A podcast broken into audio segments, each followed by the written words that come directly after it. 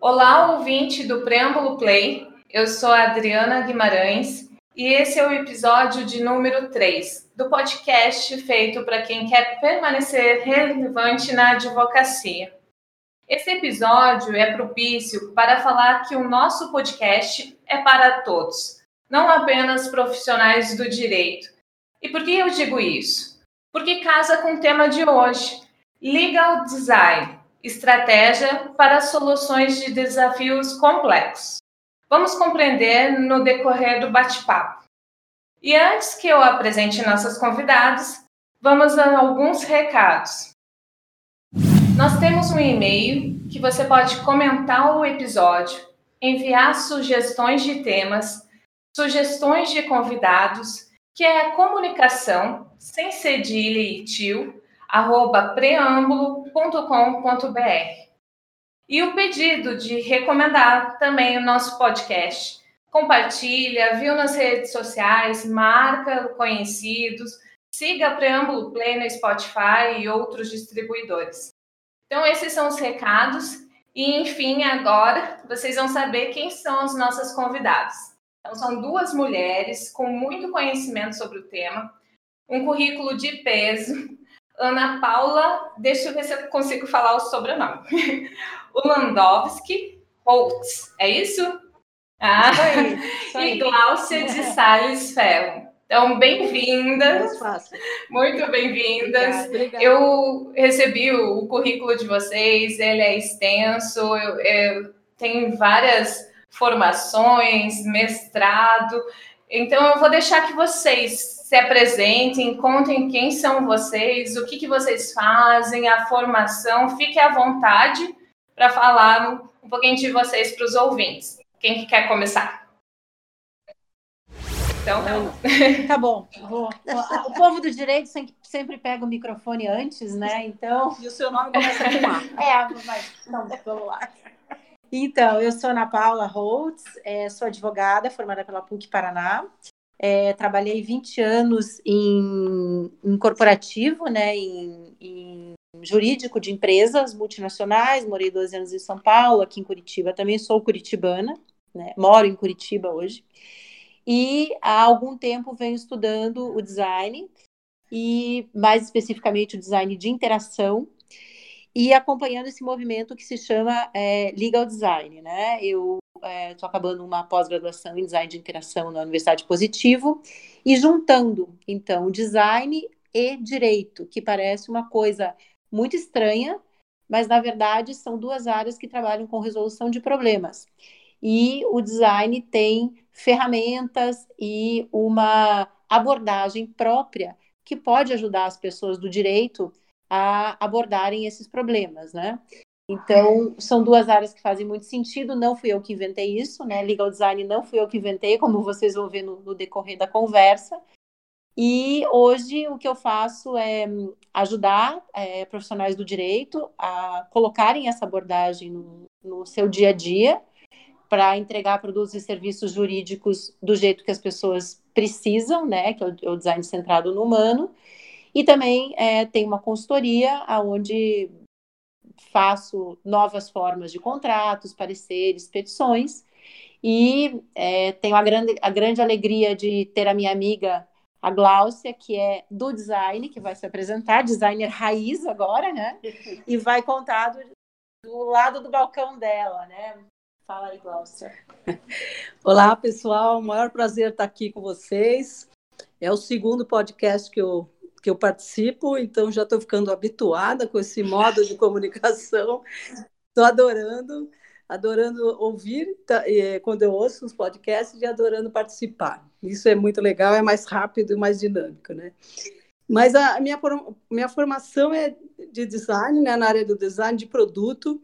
Eu cheguei a trabalhar em várias indústrias com design de produto e me frustrei porque isso já aconteceu há muito tempo atrás e o design não era o que é hoje, né? O design, quando você fala em design, para as pessoas que não são da área, elas pensam o seguinte: o trabalho do designer é deixar os produtos mais bonitos, ou ter boas sacadas nos produtos e a gente sair exibindo aquele produto que a gente gostou e que foi criado por um ótimo designer. Tudo bem, pode ser isso também, mas não é mais só isso, né? O designer, ah, o tipo de trabalho do designer é olhar ah, os desafios do mundo e quando, quando eu digo do mundo, é do mundo mesmo, não mais olhar só o desafio de um projeto de produto, olhar esse desafio, transformar esse desafio num, num, num problema identificável, né? E aí buscar soluções. E essas soluções têm que entregar alguma coisa que faça significado para os diversos usuários que vão receber isso que, que foi entregue para ele. Então, é, é, o design hoje está nesse, nesse, nesse nível, vamos dizer assim, né? Antigamente, a gente, a gente dizia que o design era o, o eixo, era, era um, um, elo de uma, de uma corrente, hoje ele é o eixo da roda, porque ele, o modo de pensar do designer ajuda as coisas se conciliarem para entregar soluções em, em diversos tipos de projeto, e especialmente em projetos mais complexos. Por isso é legal. Por isso que é legal estar junto com, com, com a área do direito, porque a área do direito é muito complexa, né? Tem que resolver Sim. muitos problemas. Sim. Então, para já, já começamos a falar do tema, queira ou não, a gente já está caminhando nesse tema. Só na apresentação de vocês já, já deu para sentir um pouco do que a gente vai se aprofundar mais aqui. E eu peguei até é, citações mesmo sobre legal design e design thinking. Eu vou ler elas aqui para a gente continuar esse bate-papo. Então, uma é da Margaret Hagan, que é diretora do Legal Design Lab de Stanford Law School uhum. e professora do Stanford Institute of Design que ela destaca que legal design é a forma como avaliamos e desenhamos negócios jurídicos de maneira simples, funcional, atrativa e com boa usabilidade.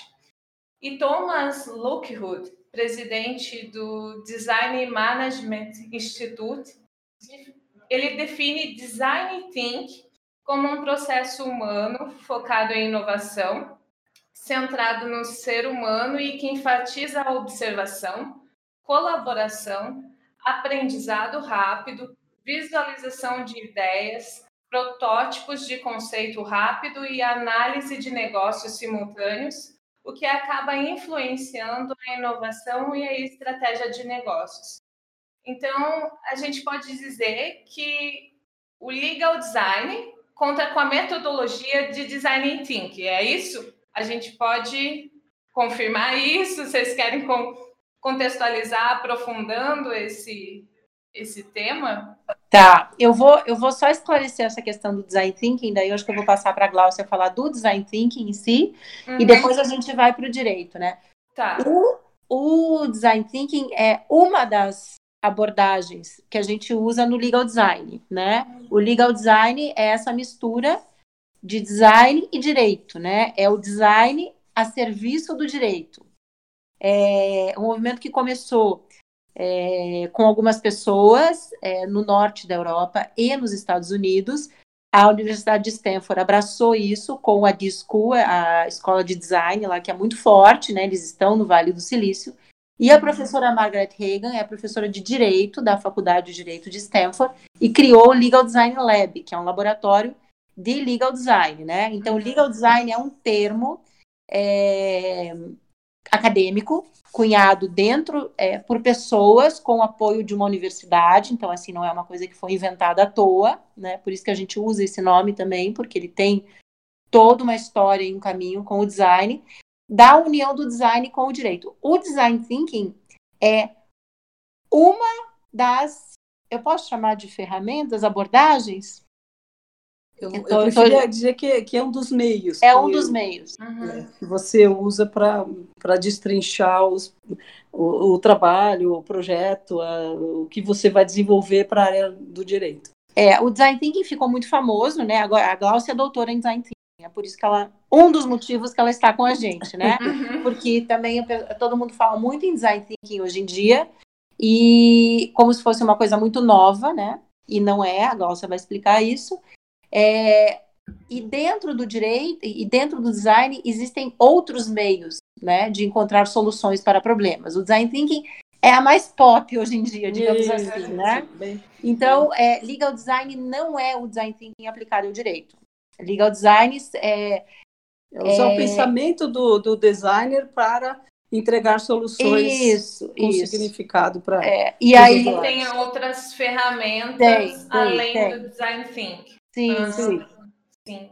Mas eu acho que a Glaucia daí então, fala. Tem uma ferramenta aí para gente. É, é. é. Eu vou, vou, falar um pouquinho do design thinking, porque como a Ana falou, eu eu estou estudando esse tema há seis anos. Eu emendei o mestrado e doutorado com esse tema, né? Fui buscar lá no fundo do design thinking o que, que era isso, né? Então, então por isso que eu sou criteriosa para dizer o que, que é o design thinking. Né? E, mas é o seguinte, o design, o design thinking ele nasceu do design puro. O design puro tem, tem gente falando do design desde da década de, na verdade, desde a Bauhaus, foi antes da guerra, né? A Bauhaus nasceu é, que é uma escola de design, arte, arquitetura, antes da guerra. Na guerra, na Segunda Guerra, ela, ela foi massacrada e acabou. Mas o, os professores, os pesquisadores da Bauhaus acabaram se espalhando pelo mundo e especialmente foram para os Estados Unidos. E a Bauhaus, a função da Bauhaus, a, a, visão da Bauhaus, do design na Bauhaus, era um design funcionalista. Você tinha que fazer um objeto bonito e funcional e que todo mundo amasse. Então, até hoje, a gente tem objetos da Bauhaus aí, que são objetos do desejo, de cadeiras, mesas e outros objetos, né? Mas, é, excluindo essa fase da Bauhaus, lá pela década de 50 e pouco, teve, teve filósofos, economistas, tentando entender o que, que era o design. Então, falavam de arte e tecnologia, falavam de que a tecnologia para o design é a mesma coisa que um objeto de estudo do cientista na área biológica. Então, tem várias, vários pensamentos aí embutidos. Mas o que trouxe até o que hoje é entendido como design thinking foi um dos, um dos professores de Stanford da área de engenharia, lá na década de fim da década de 50, começo da de 60, ele fez uma, uma dissertação de mestrado falando o seguinte: a área de engenharia não pode ficar só estudando coisa de exatas, ela precisa estudar criatividade também. O nome desse autor é o Rolf Feist. E ele, ele veio, como ele já estava dentro de Stanford, ele veio trazendo pensamento dentro de Stanford e, e conseguiu, só no fim da década de 80, começo da de 90, levar a criatividade para dentro do curso de engenharia. E isso foi um sucesso tão estrondoso que o pessoal da administração falou assim: nossa, nós queremos isso também. E aí, criatividade por criatividade é um pouco assim, vago, né? E aí eles foram entender a criatividade dentro do design, porque o design, o processo do design é o seguinte: delimita um problema e desenvolve um projeto e entrega uma solução de maneira criativa. Então, foi o design que uniu essa criatividade no curso de engenharia. E aí o curso de administração também falou: "Não, nós também queremos isso". E levaram aí já o design para dentro do curso de administração.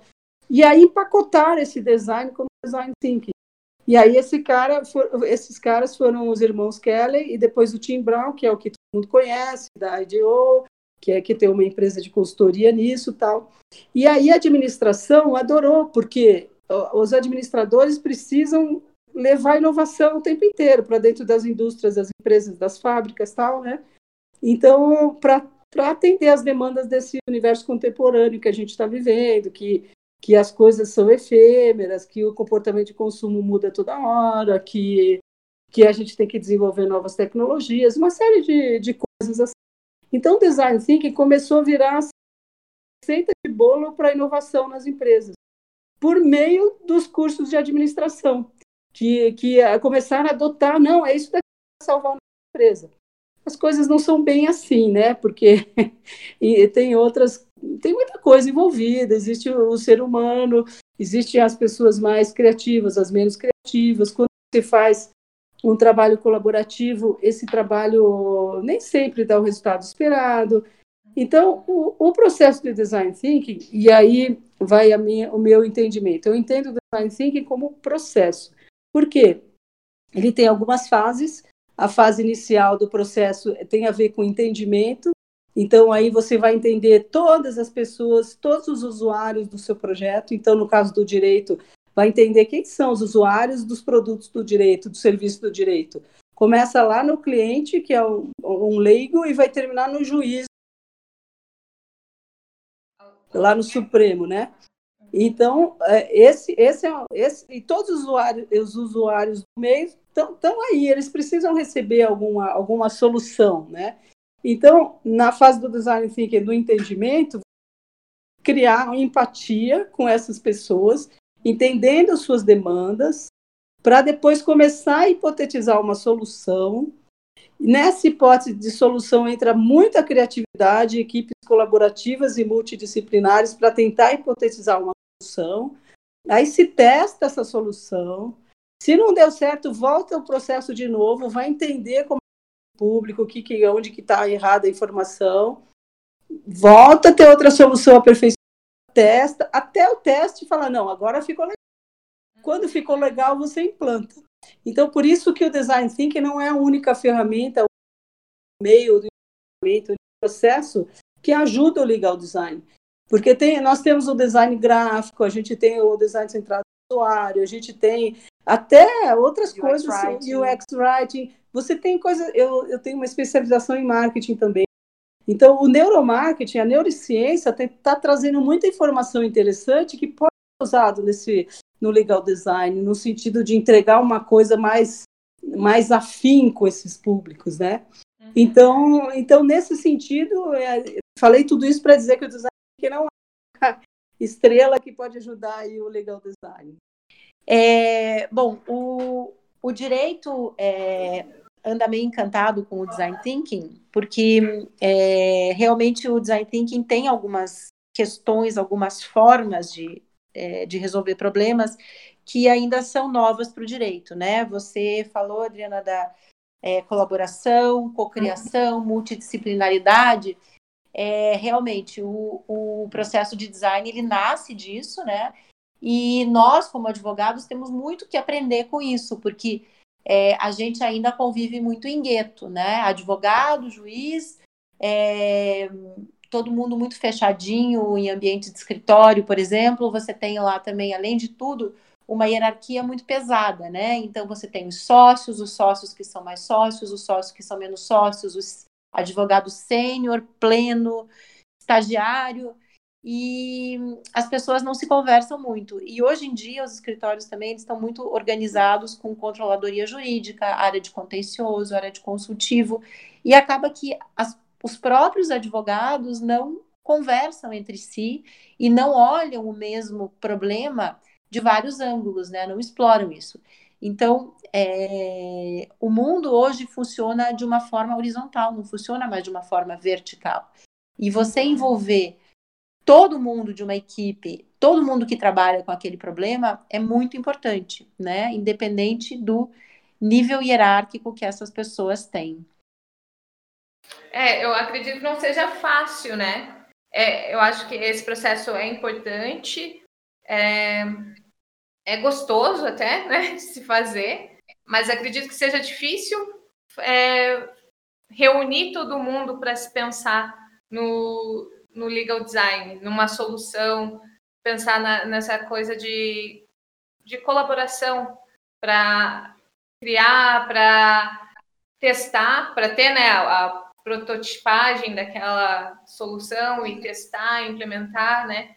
Como que, que é isso? E para você, Ana, que está nessa área jurídica, assim, como que você ficou conhecendo sobre o legal, legal design e o que, que te fez se interessar pelo tema? Como que foi esse processo que é, acredito que a gente pode chamar, entre aspas, de desconstrução né, nessa área do direito? Tá. É...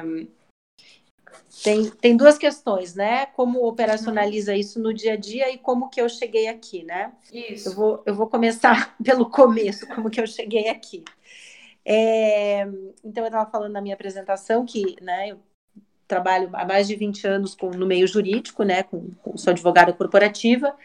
E é, há um tempo atrás eu comecei a estudar outras coisas fora do direito, porque eu sempre gostei de coisas diferentes do direito. Então, eu fui estudar pesquisa, fui estudar é, até currente, tendência, e acabei no design e descobri essa abordagem do design e descobri a é, Universidade de Stanford, né, o trabalho do Legal Design Lab, que é quem eu sigo, né, muito. É, não à toa, né, que o legal design floresceu lá em Stanford, depois que a Glaucia contou essa história é, de como o design thinking foi introduzido e foi levado para o mundo de negócios, aliás, lá dentro do Vale do Silício também, né? Então, é, na Universidade de Stanford, eles juntaram essas duas coisas, do pessoal do design com o pessoal do direito. E eu comecei é, nisso olhando, então, esses trabalhos, esses pioneiros, né, e muitas pioneiras, porque é uma área que tem muita mulher. o direito tem muita mulher, né? E é, essa área do design também tem. É, porque ter essa humildade para olhar para o outro, você tem que ter humildade para olhar para o outro e dizer assim, puxa, não é que ele tem razão? Ah, e às vezes essa pessoa já pegando um ganchinho rápido, eu já te devolvo a palavra. É, às vezes essa pessoa que você vai ouvir é uma pessoa simples, não é a pessoa do direito, mas é uma pessoa que te deu um, uma, um gancho ali que te faz encontrar a solução. Então, para você, você conseguir isso, você tem que ter humildade de ouvir os outros. A mulher tem mais facilidade, porque ela está sempre lidando com diversos desafios no dia a dia. A mulher faz isso com muita naturalidade. É, a gente, a gente é, para mais para ouvir. A gente fala muito, né? Fala. Mas a gente consegue ouvir também bastante, né? É verdade. e, e, então é, essas essas o que mais tem me fascinado realmente no, no design levar para o direito é essa questão da colaboração e da multidisciplinaridade. E agora eu vou te dizer o seguinte: é, parece difícil, mas na verdade é, é uma mentalidade, né? Aquela palavrinha que eu não gosto muito de falar, que ela virou meu modo tal do mindset, mindset. mas que quando a pessoa vira a chavinha na cabeça e se acostuma a estar com pessoas diferentes dela e que fazem coisas diferentes, é... e aí você pega no escritório de advocacia, ah, mas só tem advogado. Não, tem o pessoal da TI, tem o pessoal da RH, né, os grandes escritórios. Você tem pessoas que navegam em águas diferentes. E você se habituar a estar com essas pessoas é muito importante, não necessariamente fazendo um brainstorm, ou oh, agora vamos resolver esse problema, mas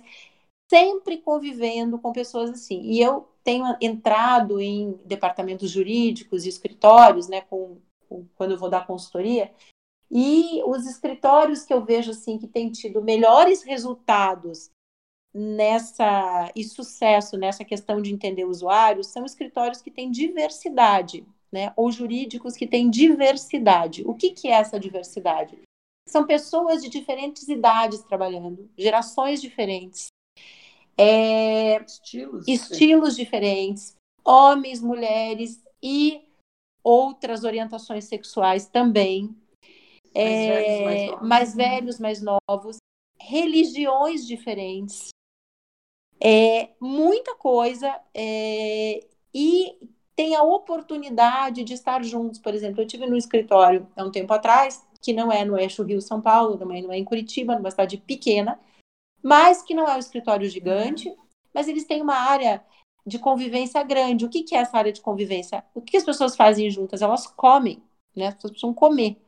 Então, é, eles têm uma área de lanche com uma geladeirona cheia de comida, um negócio de fazer misto quente. É, e as pessoas estão sempre ali, precisam ir ali para comer, para fazer uma coisinha ou outra, prepara o seu próprio café. Como, como é hoje em dia nas empresas de tecnologia, que eu tenho algumas ressalvas, porque eles fazem isso para manter também as pessoas mais tempo né, no meio de trabalho, né? Se não precisar sair para comer, você produz mais. É. Mas é, eu vi, é, eu passei uma semana nesse escritório e eu vi advogados muito diferentes convivendo.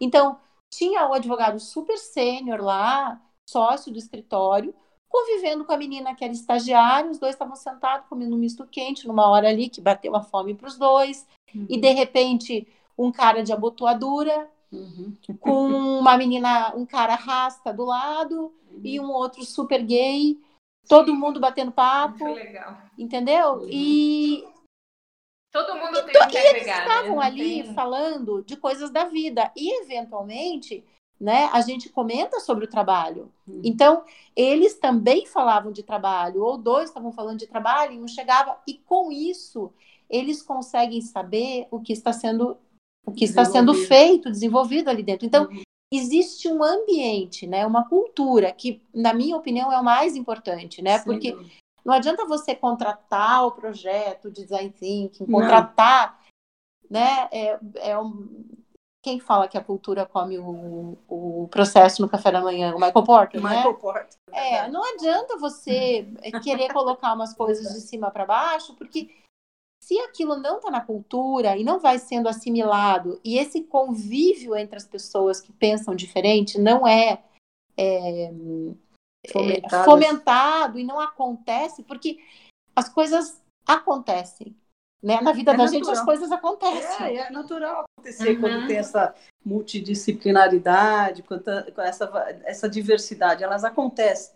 Gente, na vida normal mesmo Sim. da gente, é assim. Se você vai num lugar que você nunca foi, que tem gente muito diferente, no começo você fica tímido, depois você começa a falar: Meu Deus, não quero mais sair daqui, eu estou aprendendo muito só hoje. E assim, tem que ser assim, simples é. assim, né? E nas empresas, Dá uma curiosidade. É, e nas né? empresas isso pode ainda ser maximizado, né? Então, por que o departamento jurídico vai ficar naquele canto com todo mundo, né? Ou Sendo... de TI, ou de ou TI, de TI também, né? Então, assim, as uhum. pessoas se acostumarem a chamar. Ah, mas essa pessoa aí nem é do direito, por que, que eu vou chamar ela? Bem por isso, porque por ela não é do mesmo. direito, né? É verdade. Então é algo que Sim. vai vindo, assim, e vai, e vai entrando. É, porque vai ter que ter conhecer a, de leis, mas também tem que conhecer de, de, de cultura, de humano, de para conseguir trazer alguma solução, é, né? Não o direito sempre vai existir. Não, é, não o direito técnico. não muda, né? Então, ah, você está subvertendo o direito com legal design, vai mudar tudo. Não. Não, o direito é o direito, o direito material é o direito material. Eu vou em faculdade dar palestra, eu digo para os estudantes, pelo amor de Deus, não vão ficar estudando disrupção, inovação, legal design e largar o processo civil, o direito civil, não, não, o direito constitucional. Nada, essa é a base, né? Agora, o jeito uhum. que você faz isso e o jeito que você entrega pode ser diferente. Pode ser diferente e pode ser pensado a partir das uhum. pessoas que vão receber isso, né? Quem vai receber essa informação jurídica? É um juiz numa petição? é um, uma parte em um contrato, é um diretor jurídico, um, um CFO de uma empresa num parecer que ele encomenda para o escritório, né? Vamos pensar nessas pessoas, nesses usuários, né? Nesses destinatários. Eu gosto de falar para a Ana também que, por exemplo, o, o juiz, né? O juiz é uma pessoa que está super preparada para entender o juridiquês, com certeza. Mas a partir do momento que o juiz, por exemplo, tem que receber um processo com 3 mil páginas ou mais, e ele tem que entender todo aquele processo, claro que ó, um procurador já ajudou, já deu uma ali tudo. Mas se ele tiver esse processo, por exemplo, uma coisa que todo mundo pode entender, no mapa mental, antes dele abrir o processo, tem um mapa mental mostrando qual foi o pedido inicial, quais os atores envolvidos, aonde deu nó, aonde deu recurso, aonde enfim, um grande painel que pode ser bonito, colorido, bem explicado, com letras grandes. Aí ele abre aquilo, vamos supor que tenha um tamanho de folha um, quatro vezes um tamanho A4, vai? Para não falar numa linguagem de design aqui, né? Uma, uma página grande, onde tem uma, um colorido dizendo aquele processo. Então, ele vai ter um grande mapa do processo antes de ler uma linha do juridiquês. E a partir do momento que ele entendeu aquilo, lá no mapa mental também está escrito: essa prova daqui está na página 645. E aí ele vai na página 645 para ter certeza que é aquilo mesmo, se tem conexão ou não. Enfim, você também pode facilitar a vida de quem entende muito do case, e não só de uma pessoa mais leiga, né? Sim, é, é... E acelera o Sim, processo. É, também, esse né? exemplo que a Gláucia deu a gente pode, de forma concreta, né, visualizar de duas formas, né? Se for um, um, um A3 ou até um, um sei lá, um Mas cartaz. não sabe o que é A3, é, por isso que eu não falei A3. Um papel grande, um cartaz, né? Tem muito advogado indo despachar processo com o juiz, né? Despachar, você vai conversar com o juiz para falar do seu processo, você tem aqueles cinco minutos ali. Às vezes, pensa, por exemplo, numa ação rescisória, um processo que está se arrastando há décadas, às vezes. É, você simplesmente leva o um mapa mental para o juiz. E aí ele uhum. entende o que você está falando, ele consegue visualizar. Eu tenho conversado com juízes sobre esse tipo de abordagem, eles adoram. Então, eles adoram, né? Ah, Porque isso é um capricho. Você produzir informação de qualidade, Entendível. bem trabalhada, e, e, e, exatamente, é assim, rapidamente é compreensível, né? Dá trabalho dá trabalho, mas é um capricho e é um respeito por quem está recebendo a informação. Então, às vezes me dizem, ah, mas os juízes vão gostar de coisa colorida, nos que. Lógico. Juiz lê o quê? Consome o quê de informação? É.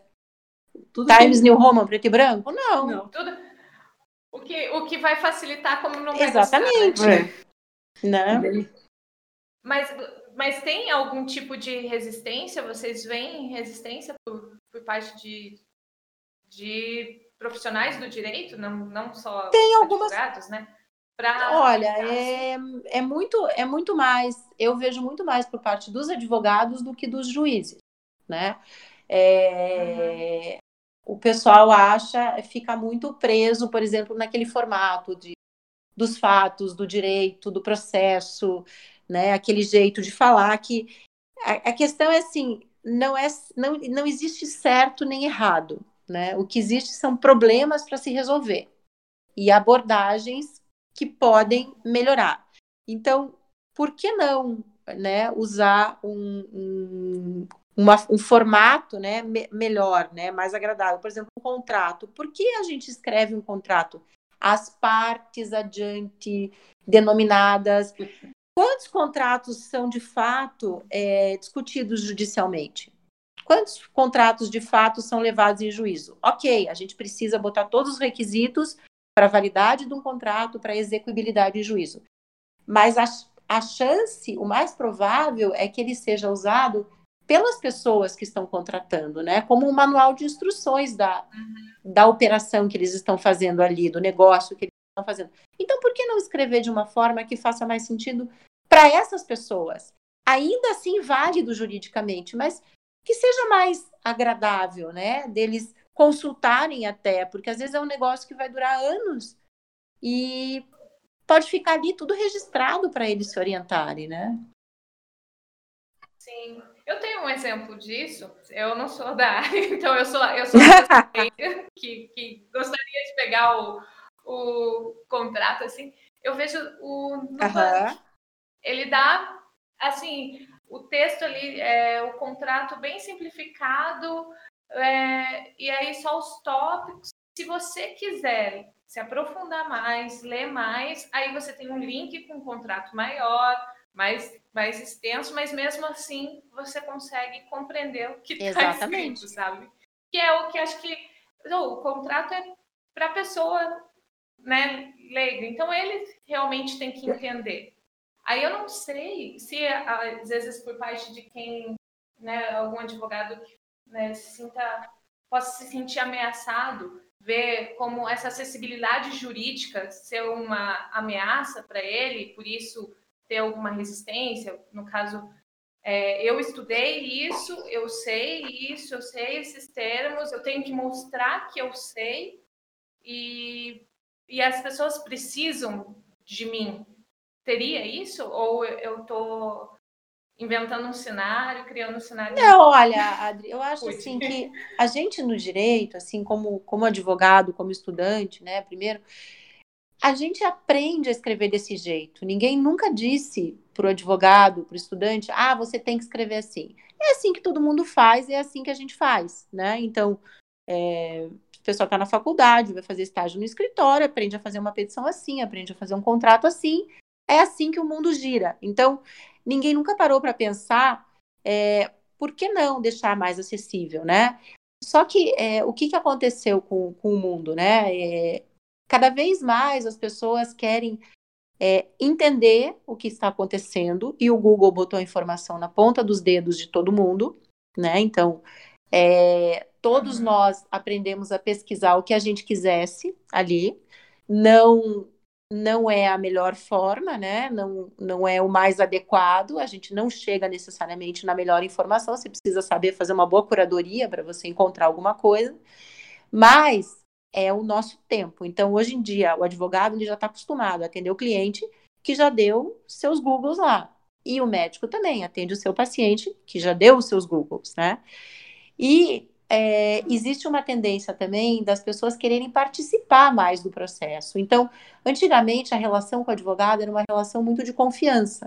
Né? Ainda é, lógico, uma relação de confiança.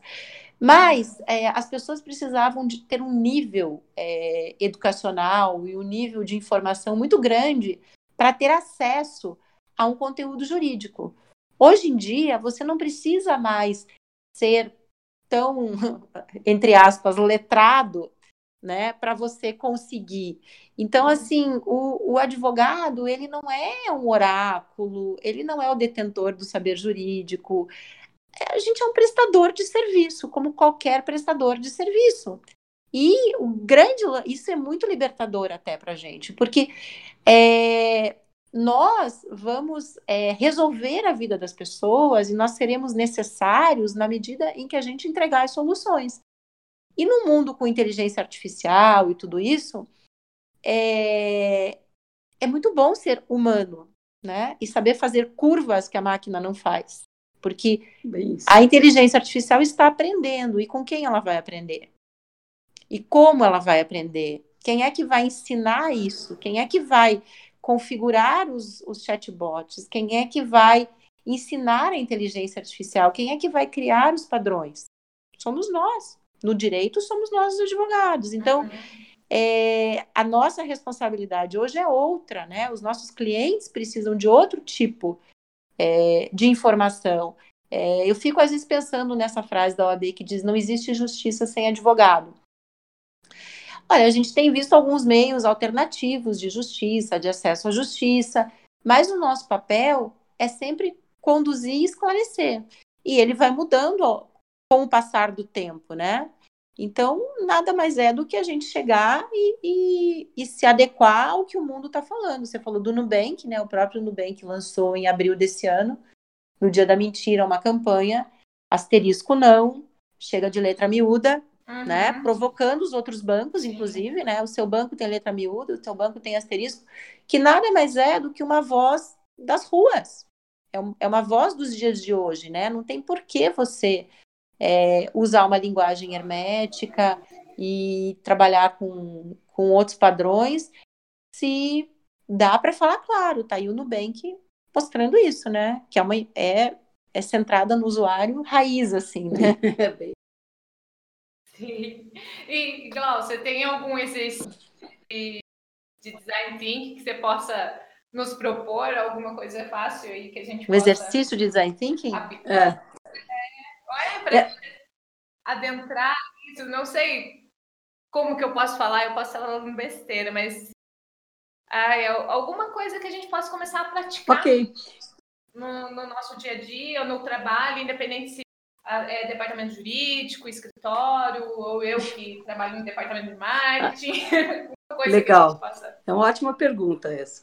É, eu, eu, acabei de escrever o um artigo só para combinando com isso que você está falando, porque todo mundo aplica o design thinking no processo, inclusive eu no doutorado criei um modelo de aplicação. Só que eu tenho praticado bastante o design thinking em várias situações e eu percebi que é possível, sim, você praticar o design thinking a partir das premissas do design thinking, que passa mais ou menos pelo que o Lockwood fala aí, você comentou com a gente no começo, né? Então, se você usar a empatia no seu dia a dia, mas a empatia de verdade, que a empatia é aquela, tentando traduzir de uma maneira simples, é você se colocar no lugar do outro. Isso é bonito de falar, difícil de uhum. fazer, porque nem sempre a gente consegue se colocar no lugar do outro, porque tem situações que é fácil, mas tem situações que não é fácil. Então, tem, tem essa, voltando à palavra lá, humildade, né, de você se colocar no lugar do outro, aquele que está te pedindo uma demanda. Então, isso seria uma, uma das premissas do design thinking. A outra que foi falada agora há pouco é a questão da colaboração. Não faça as coisas sozinho, peça colaboração. Ah, mas eu faço mais rápido sozinho, mas você pode estar fazendo errado. Você pode estar entregando uma coisa óbvia. Se você gastar um pouquinho mais de tempo naquilo que você tem que entregar e ouvir mais as pessoas, pode ser, não é a garantia, mas pode ser que o resultado seja melhor, seja mais completo. A outra coisa é você fazer as coisas sem medo uh, de errar. E aí né, tem uma palavra muito bonita, científica, aí chamada iteratividade, que é você ir e voltar no processo a qualquer momento. Ou seja, você criou uma solução, vamos supor lá no marketing, você fez uma campanha, e ao invés de colocá-la no ar, lá dentro da comunicação, lá no marketing, antes de você colocar ela no ar, pedir a opinião das pessoas. Mas não daquelas pessoas que já trabalham com você no dia a dia, mas pessoas de fora. É, ah, mas eu não quero entregar campanha. Tá bom, mas põe elementos parecidos com a campanha que você está fazendo e procura entender a, o feedback dessas pessoas. E aí você pode ser que você se surpreenda e fala: Meu Deus, esquecemos disso, vamos voltar, vamos recriar isso daqui. Então, essa coisa de ir e voltar no processo é chamado de iteratividade. Então, se você usar no dia a dia a iteratividade, sem medo de, de tomar bronca de alguém, né? Muitas vezes a bronca vem do prazo, né? Que você tinha que cumprir, não conseguiu cumprir. Mas, enfim, na medida do possível, é, errar um pouco no processo antes da entrega final é bem legal. Eu falei da empatia, colaboração, Sim. interatividade a, a equipe multidisciplinar é fundamental, e eu vou aproveitar e dar um exemplo aqui, bem rápido. É, eu tenho uma empresa de consultoria também, a gente faz algumas consultorias para diversos tipos de, de negócio. E uma vez a gente fez, uma, a gente estava tentando estruturar uma rede que seria uma franquia, é uma franquia social. E participavam de um workshop que a gente estava estruturando essa rede, é, pessoas de nível estratégico, de nível tático, e a gente ficou com medo de pôr nesse, nesse workshop pessoas do nível operacional, que seriam essas pessoas que seriam assistidas, seriam, seriam transformadas em empreendedoras, mas eram pessoas sem grandes escolaridades, né? E nós ficamos com medo de, de, de ficar. Uh, ter, o assunto ser muito complexo e de elas não entenderem a parte, o que era o que, que elas estariam fazendo lá. A gente teve esse cuidado e tal. Mas mesmo assim chamamos. Então, o que, que aconteceu? A gente criou uma pirâmide, né? Mostrando o que seria feito no nível estratégico, o que seria feito no nível tático. E no nível operacional, como é que ia funcionar a rede? A gente simplesmente não falou nada. A gente chegou para essas mulheres e falou: como que vocês acham que tem que acontecer essa rede com vocês? Elas começaram assim: olha, a gente não entendeu nada, vocês falaram lá da parte estratégica e tática, a gente tá, eh, achou muito bonito isso, porque a gente não sabia que tinha todo esse trabalho antes de chegar na rede. Mas da rede, sabe o que, que a gente quer? A gente quer que vocês sempre venham falar com a gente como vocês vão fazer. E eu achei isso muito bonito, muito legal.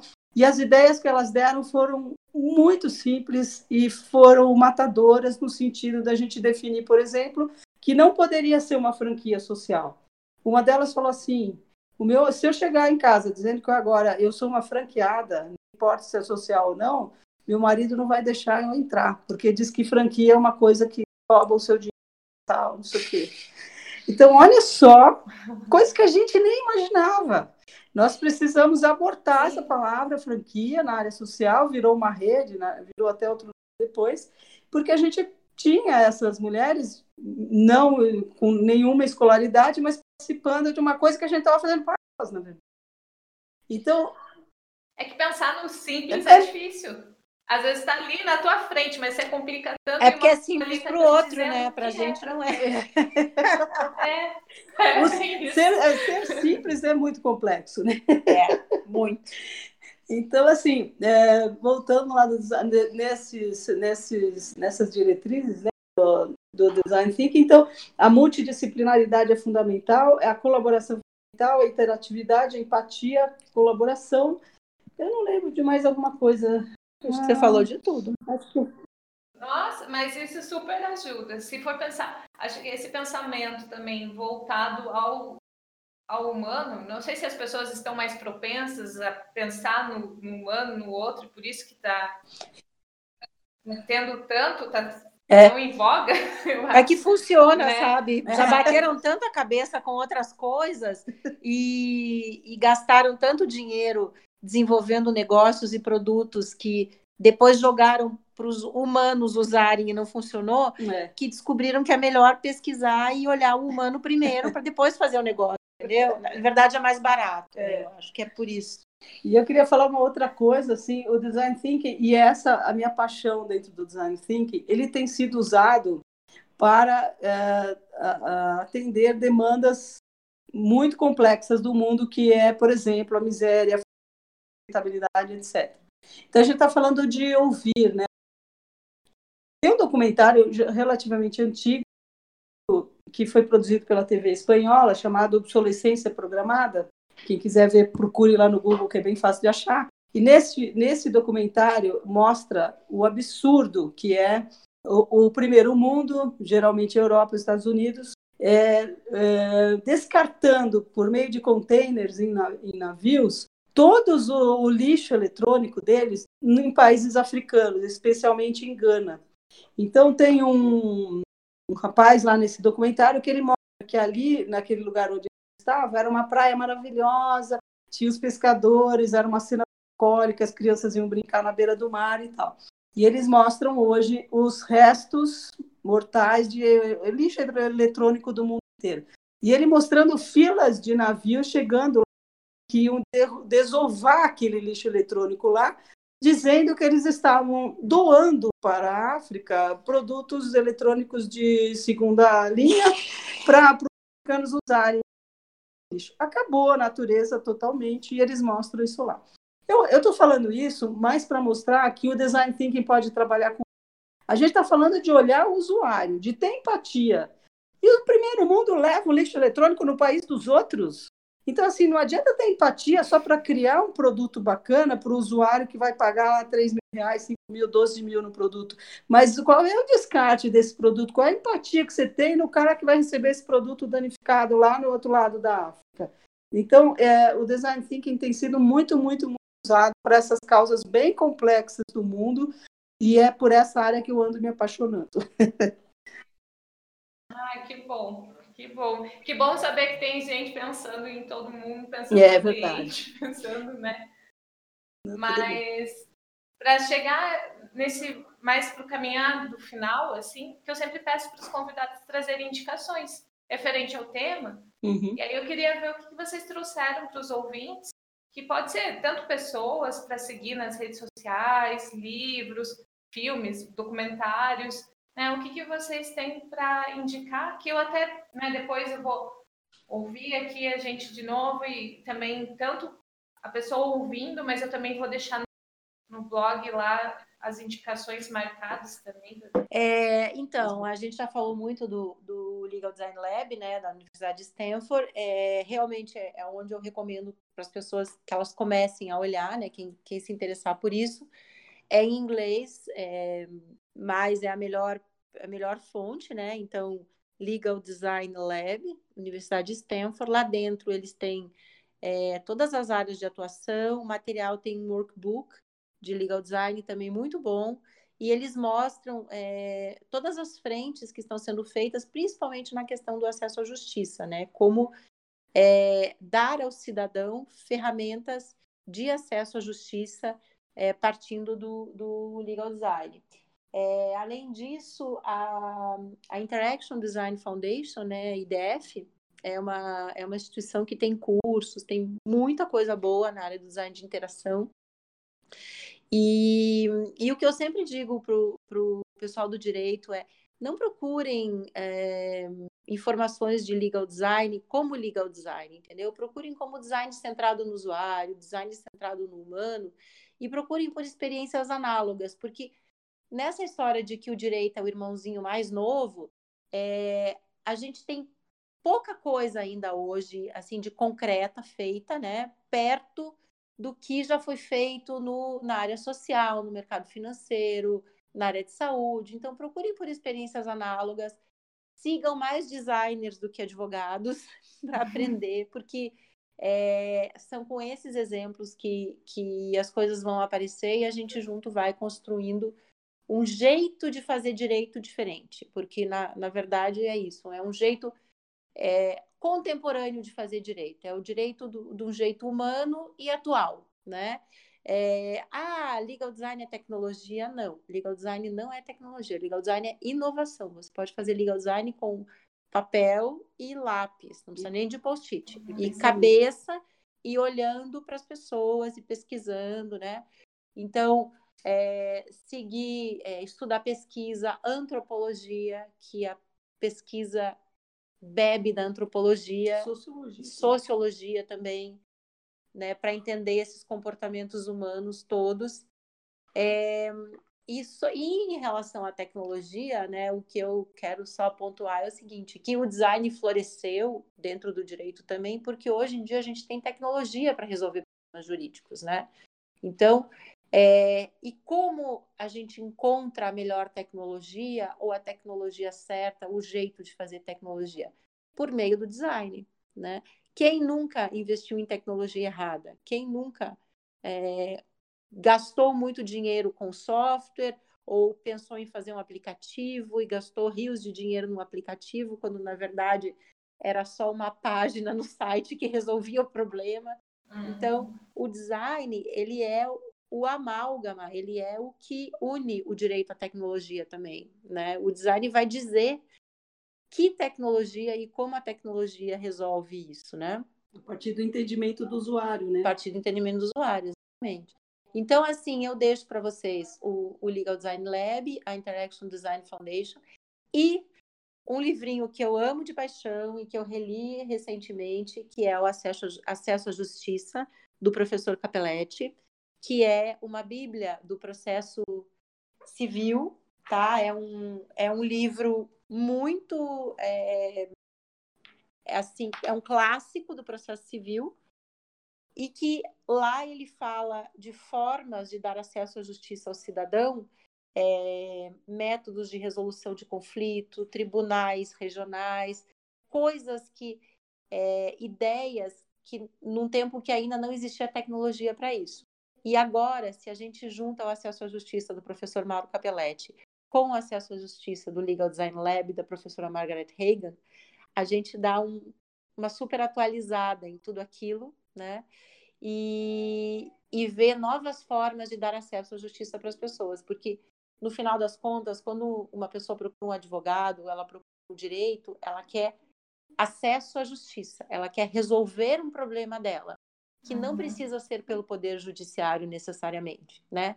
O Reclame Aqui, o consumidor.gov.br são exemplos de formas de resolver problemas das pessoas legais que não passam pelo judiciário. E o, o próprio judiciário precisa disso, né? Ser desafogado, ser é, mais eficaz, mais eficaz é, maximizado até, é, tirando algumas demandas lá de dentro, né? O Brasil é um país muito judicialista, a gente, a gente processa por qualquer problema, né?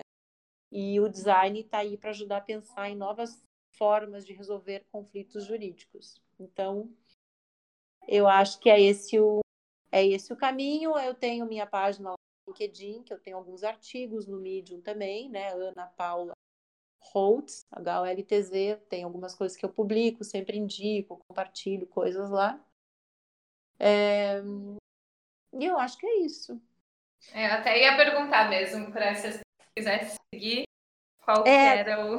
tem o Insta também, minha conta é Ula Holtz, lá é um pouquinho mais light, né? Porque afinal de contas, o Insta também é uma forma da gente se comunicar.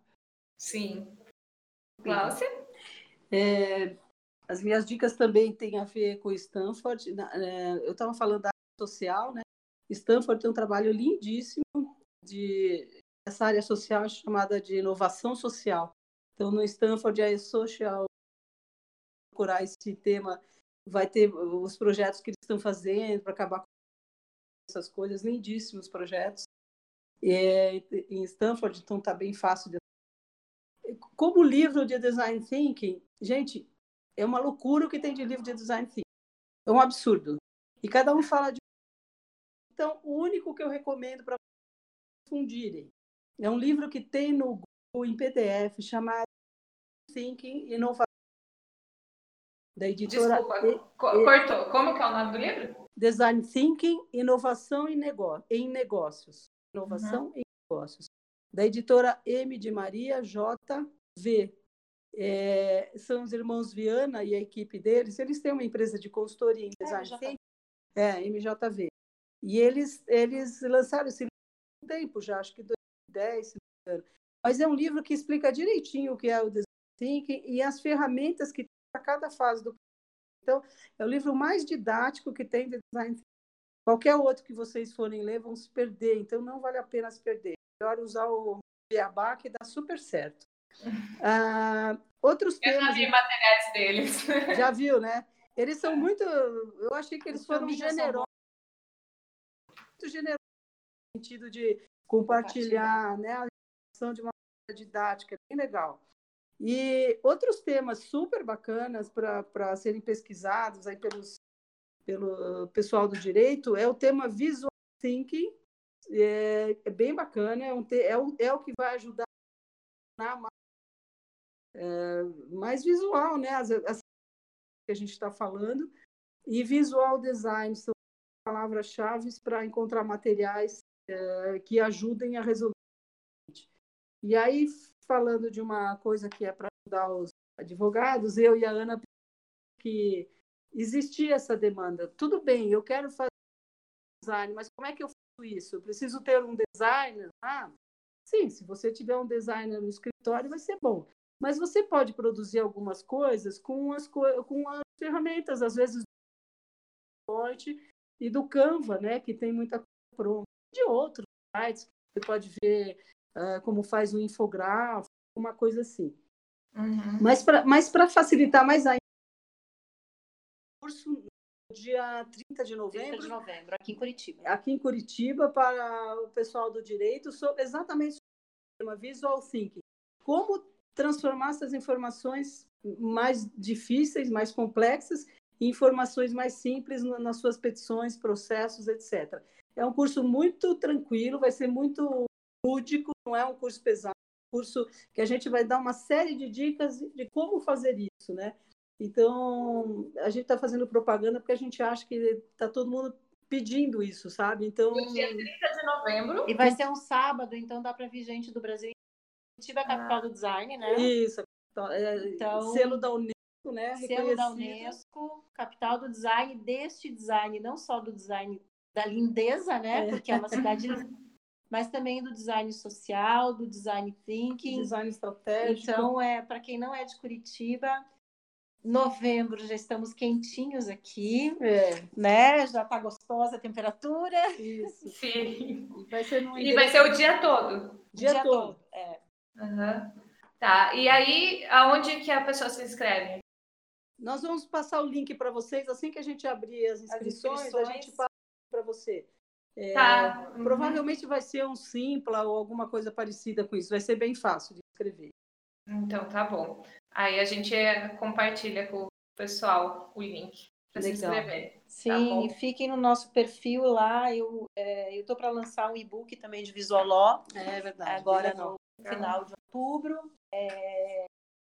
E a gente é uma grande comunidade, né? O, o Legal Design, Design Thinking não é meu, não é do Stanford, não é da Gláucia, não é do Tom Kelly, não é do.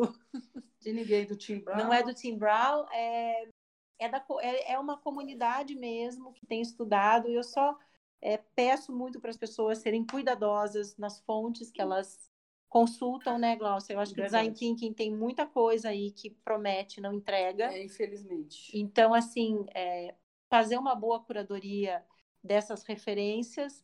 É, tem muito material gratuito Verdade. Né, disponível, então não precisa sair gastando dinheiro com muito livro. É. É, e praticar, né? Eu acho que design thinking muito design se faz, né? É não Sim. se lê, se estuda, mas também se faz, né? É verdade. Tem que tem que praticar. É verdade. E ah, sem medo de errar. Sim, porque vai acontecer. Né? É, é com, com bons mediadores, né, facilitadores, até que você encontre próprio jeito de fazer design. É verdade. E cada um encontra o seu jeito. Né? É. é ah, como, eu, como eu fiquei no, nos últimos seis anos muito imersa na academia, né, fazendo mestrado e doutorado, engatei um no outro, as minhas, os meus materiais são, são artigos científicos, além da dissertação e da, e da tese de doutorado. Mas o jeito que eu escrevo é um jeito bem tranquilo, não tem, tem muito rebuscamento. Então, acredito que todo mundo pode pôr meu, meu nome no Google e colocando artigo científico, dissertação e tese, e vão achar os meus materiais lá de uma maneira bem tranquila de ler. E fora que nesses materiais tem as referências no final, né, dos artigos e da dissertação e da tese. Então, é, eu acho que vocês não, não terão dificuldade. É ótimo. Foi, o artigo foi escrito pensando em design thinking mesmo. Ah, com certeza, com certeza. É. Eu não sei escrever difícil, né? Eu sei escrever, eu fiz marketing, tive aula com gente bacana que ensinava a escrever fácil. Eu não sei escrever difícil. que bom. Ah, mas bem, gente, é isso. Vocês, a participação. Nós que agradecemos. Vou, vou seguir vocês mesmo, pessoalmente falando, foi valeu muito a pena esse bate-papo para mim. Eu, eu gosto, é um tema bacana. Eu não sabia muito sobre legal design, então fui atrás para conseguir conversar melhor, mas a questão do, do design thinking, já tinha visto algumas coisas. O hunting, gosto muito, você falou, né? É, eu adorei. Gosto, eu nossa. adoro o hunting. Então, são são coisas assim que é, é, um, é vasto, né? Você vai conversar. É, não. E é uma coisa. comunidade, né, é. Adri? É, eu não sei se gravou isso, mas é, o design não é meu, teu, o legal design não foi, não foi, não é de Stanford, o design thinking não é da Glaucia, que é doutora em design thinking, é de uma comunidade e eu recebo muita mensagem das pessoas é, pode me mandar, viu? Vocês me acham no LinkedIn, vocês me acham no Insta, pode me mandar direct. Eu adoro saber o que está acontecendo, porque é muito novo. Então, às vezes, a gente se sente muito sozinho, né? E tem, tem muita gente que acredita, mas também tem muita gente que te joga para baixo, diz que não vai dar certo, e nessa hora a gente precisa ter apoio, a gente precisa estar tá junto, né? Como é você fala sempre, para que fazer sozinho, né? Junto a gente vai mais longe. É, então, assim, fiquem à vontade para me mandar pelo LinkedIn, direct no Insta. Ah, o que, que é isso? Para que, que serve? Como é que é?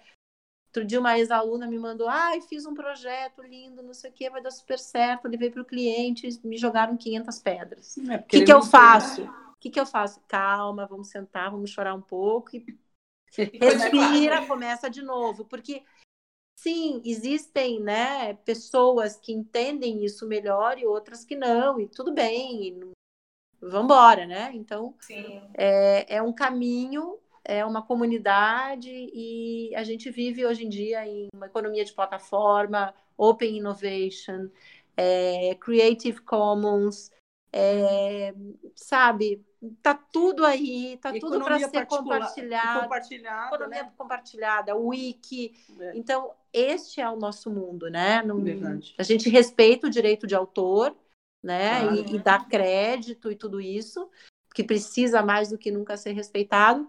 Mas também a gente compartilha e colabora, né? Sem isso, isso. não dá para viver hoje em dia. Bem isso. Bem, pessoal, esse foi o episódio de número 3 Preâmbulo Play não necessariamente precisa ser advogado para se dedicar ao legal design e nem designers para se dedicar ao design thinking. É híbrido. O importante é ter um pensamento integrador, entender as leis e culturas e o desejo de abraçar a causa de descomplicar o direito, desenvolvendo melhores produtos e práticas legais. Queremos o feedback de vocês, que é muito importante, para saber se estamos no caminho certo ou mudamos a rota comunicação, sem tio e sem cedilha, arroba preâmbulo.com.br. E fica o convite para ouvir os episódios anteriores, caso ainda não tenha escutado, e aguardar o quarto episódio do nosso podcast mensal. É isso aí. Abraços e até o próximo.